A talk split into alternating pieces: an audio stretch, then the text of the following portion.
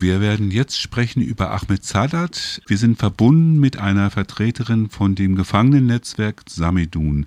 Ich hoffe, du kannst uns hören. Ja, ich hoffe, man hört mich auch. Guten Abend. Ja, guten Abend. Es gab ja jetzt vor kurzem Aktionstage für Ahmed Sadat. Vielleicht kannst du kurz mhm. mal die Person Ahmed vorstellen. Wer ist Ahmed Sadat? Wie alt ist er? Und ja. Ich spreche über Ahmed Sadat heute, weil sich zum 14. Mal die Verurteilung von ihm jährte. Im, am 25. Dezember, Ahmed Sadat ähm, ist der Generalsekretär zur Volksfront der, Bef zur, der Volksfront zur Befreiung Palästinas, äh, kurz der PFLP. Äh, ich glaube, das kennt man auch in Deutschland. Ähm, mhm. Genau, er ist zu 30 Jahren Haft verurteilt. Ähm, das ist die längste Gefängnisstrafe, ähm, die von den Besatzungsgerichten für einen politischen Gefangenen verhängt wurde. Ähm, genau. Er ist ähm, geboren als Flüchtling, ähm, Arbeiterkind. Ähm, seine Familie war wie ganz viele palästinensische Familien oder die meisten von der Nakba betroffen. Ähm, also von der von der genau. Vertreibung damals 48. Genau. Ne? Hm. 48, 47, ja. Okay, ähm, jetzt, du hast gesagt, er ist ähm, zu 30 Jahren von den israelischen Besatzungsregimen mhm. verurteilt worden, aber verhaftet worden ist er ja doch, glaube ich, damals von der Padam, Padam, Padam, äh, palästinensischen Autonomiebehörde. Ja. Vielleicht kannst können wir da mal chronologisch ein bisschen genauer drauf eingehen, also es genauer auflisten. Mhm. Also genauer auflisten, also ich glaube, die, es wäre vielleicht wichtig, über diese, über diese Relevanz ähm, zu sprechen, warum er verurteilt mhm. wurde und wie das Ganze vonstatten ging. Ähm, genau, also ich würde damit beginnen, dass mit dem ausschlaggebenden Grund für die Verurteilung. Es war bestimmt seine ruhmreiche Rolle als Generalsekretär. Ähm, war vor allem aber auch ähm, eine Rede, die Sadat ähm, als Antwort auf den Mordanschlag auf seinen Vorgänger Abu Ali Mustafa durch das zionistische Regime im August 2001 hielt, in der er erklärte, dass ähm, die Palästinenser die Ermordung ihrer Führer nicht akzeptieren würden und auf diese Verbrechen in gleicher Weise antworten würden. Ne? Also Ahmed Sadat wurde ähm, dann, ich glaube, dass, ja, er nahm 2001 an einem Treffen mit dem damaligen Sicherheitschef der palästinensischen Autonomiebehörde teil. Das Treffen galt aber nur als falscher Vorwand, um ihn auf Druck Israels und den USA zu entführen. Ähm, er wurde dann in ein Gefängnis in Ramallah gebracht. Das war der damalige Hauptsitz vom ehemaligen Präsidenten Yasser Arafat. Durch ein Abkommen der imperialistischen Kräfte Israel, Großbritannien und den USA wurde Sadat daraufhin für vier Jahre in einem Gefängnis der palästinensischen Autonomiebehörde festgehalten. Ähm, das macht es eigentlich eindeutig, dass bei der Entführung de, des Generalsekretärs keineswegs palästinensische Eigenstaatlichkeit vorhanden war, ne? sondern dass sich offensichtlich gegen, also dass offensichtlich gegen diese verstoßen wurde und nach den Forderungen Israels, den USA und Großbritanniens mit voller Kooperation der palästinensischen Autonomiebehörde gehandelt wurde. Ähm, ja, ich weiß nicht, soll ich da noch weiter sprechen über ähm, in der Chronologie, ähm, was dann auch mit seinen Haftbedingungen. Ja, war, genau. Also ist wichtig ist ja, glaube ich, wir haben selten über, über palästinensische Gefangene in israelischen Knästen gesprochen. Also mhm. das ist vielleicht für, also für die Hörer und Hörerinnen hier auch nicht so, so bekannt. Sie haben sehr, sehr drastische mhm. Maßnahmen.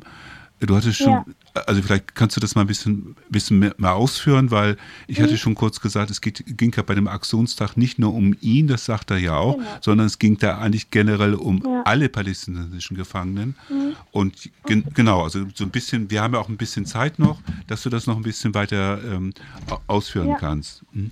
Ja, sehr, sehr gerne. Also ähm, ich beginne vielleicht dann einfach damit, dass, ähm, dass wir Ahmed Saadats Fall als symbolisch sehen, natürlich auch als ähm, symbolisch für uns, für die Gefangenenbewegung und er ist ja auch ein Symbol, Symbol für den Widerstand und die Gefangenenbewegung, aber nicht als besonders in seiner Einzigartigkeit. Also wie auch in imperialistischen Staaten sehen wir Verhaftung oder ist Verhaftung ein Unterdrückungsmittel. Ähm, kann man mit ein paar Zahlen unterstreichen. Ich meine, seit 1948 waren eine Million Palästinenser im Gefängnis. Ähm, Im Westjordanland oder im sogenannten Westjordanland waren mehr als 40 Prozent aller Männer an einem Punkt in ihrem Leben verhaftet. Jede Familie hat ein Familienmitglied, das im Gefängnis war oder ist. Ähm, besonders ähm, für die Situation in Palästina ist auch, ähm, dass man die Aufmerksamkeit auf die sogenannte Administrativhaft legt. Mhm. Es ist eine Form der Haft oder ein Vorgehen, das aus britischer Mandatszeit äh, vom zionistischen Regime übernommen wurde und das so viel bedeutet wie, dass die zionistischen Besatzungstruppen Gefangene aufgrund geheimer Informationen auf unbestimmte Zeit festhalten können ohne Gerichtsurteil. Anzuklagen oder hm. in ein Gerichtsverfahren hm. zu hm. involvieren.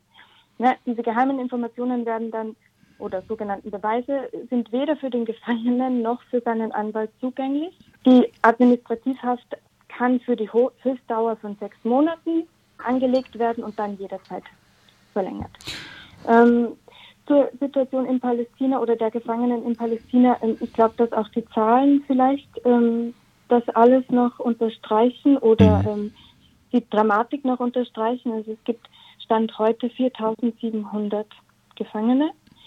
Davon sind 835 in Administrativhaft.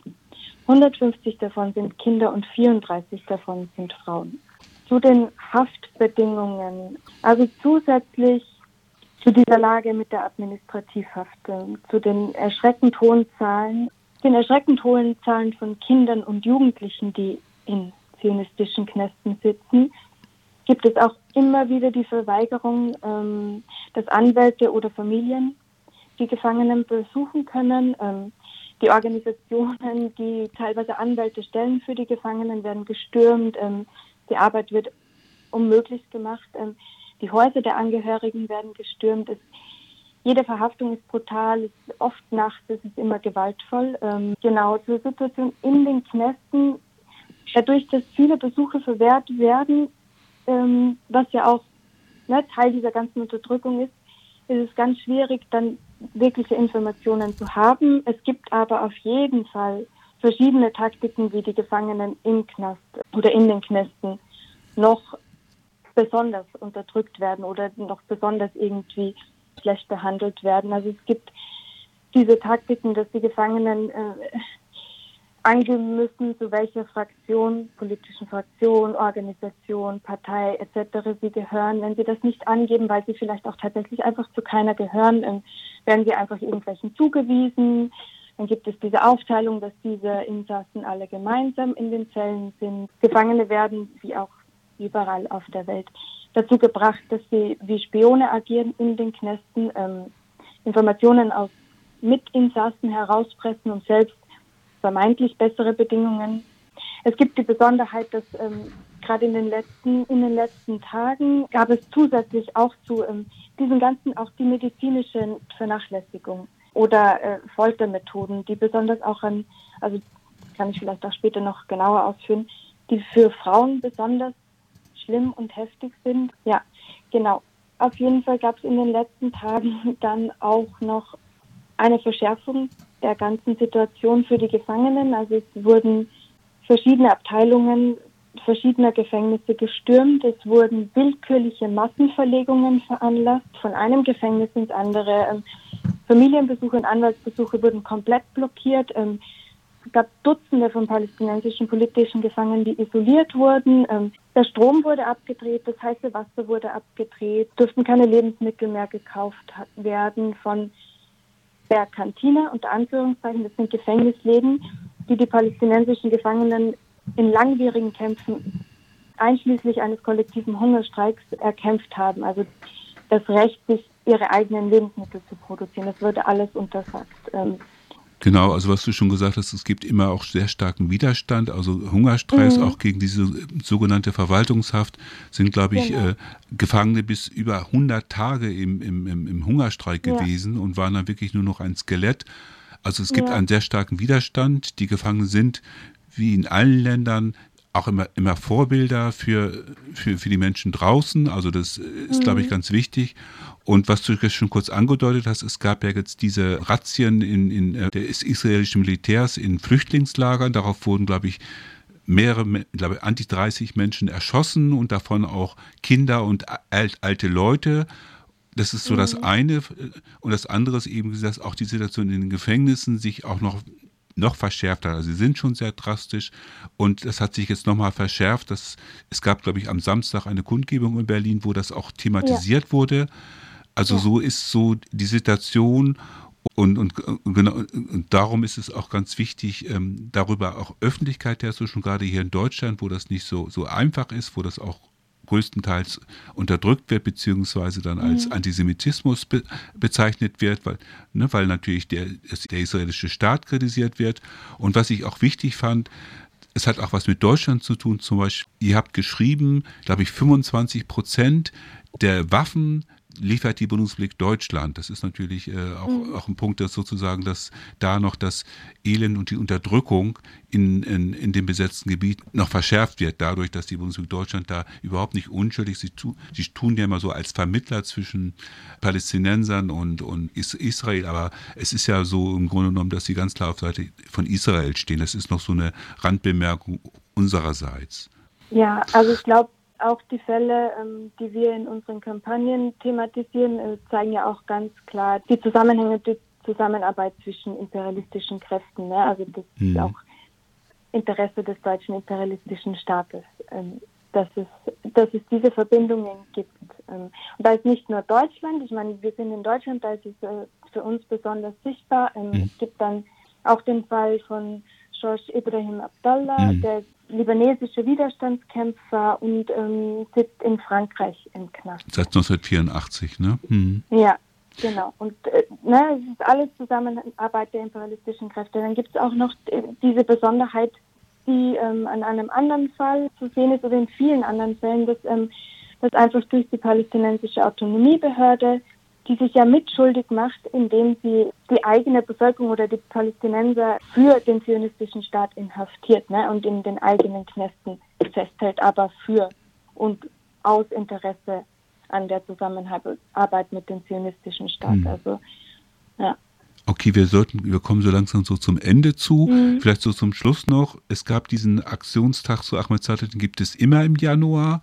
Und das war ja, mhm. um das nochmal noch mal so zusammenzufassen, ein internationale Protesttage. Es gab, ich glaube, ich in sehr vielen Ländern, europäischen Ländern, in Ländern äh, der USA, aber auch in, im, im Nahen Osten, also in Palästina, mhm. im Libanon, gab es sehr viel Solidarität. Vielleicht magst du da noch so einige Worte zu, zu sagen.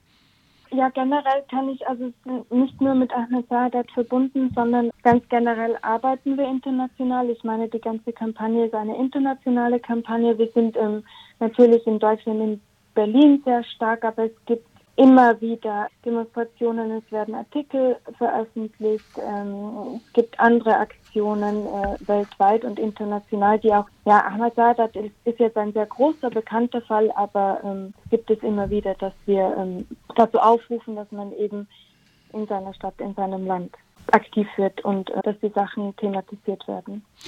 Ihr seid vom Samidun-Netzwerk, das gibt es in Deutschland, das gibt es aber auch in sehr vielen anderen Ländern, also Europas, mhm. auch in den USA.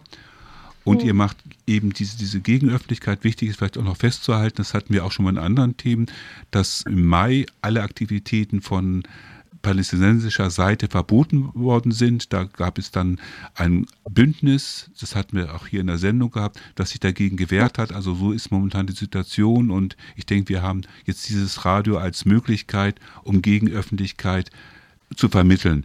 Wir haben jetzt soweit keine Fragen mehr. Möchtest du zum Schluss noch was sagen? Dann äh, ist es halt in der Sendung immer so, dass die Interviewte oder der Interviewte immer das letzte Wort haben.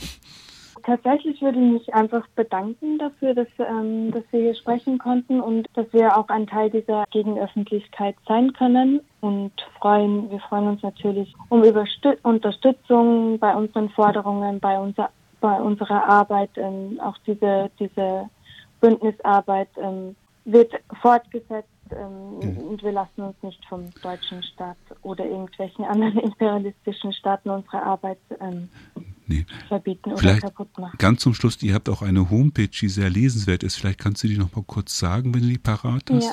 Das ist samidun.net. Ähm, da gibt es auch eine englische, arabische, französische, spanische, italienische, holländische etc. etc. Und natürlich auch eine deutsche. In vielen verschiedenen Sprachen. Und es gibt auch mal gute Übersetzungen. Okay. Genau. Ich glaube, soweit, so gut. Ich wünsche dir noch einen schönen Abend und ich denke, wir werden nicht das letzte Mal darüber gesprochen haben. Also, mach's gut, ciao und bis Danke, bald. Ebenso. Tschüss. Tschüss.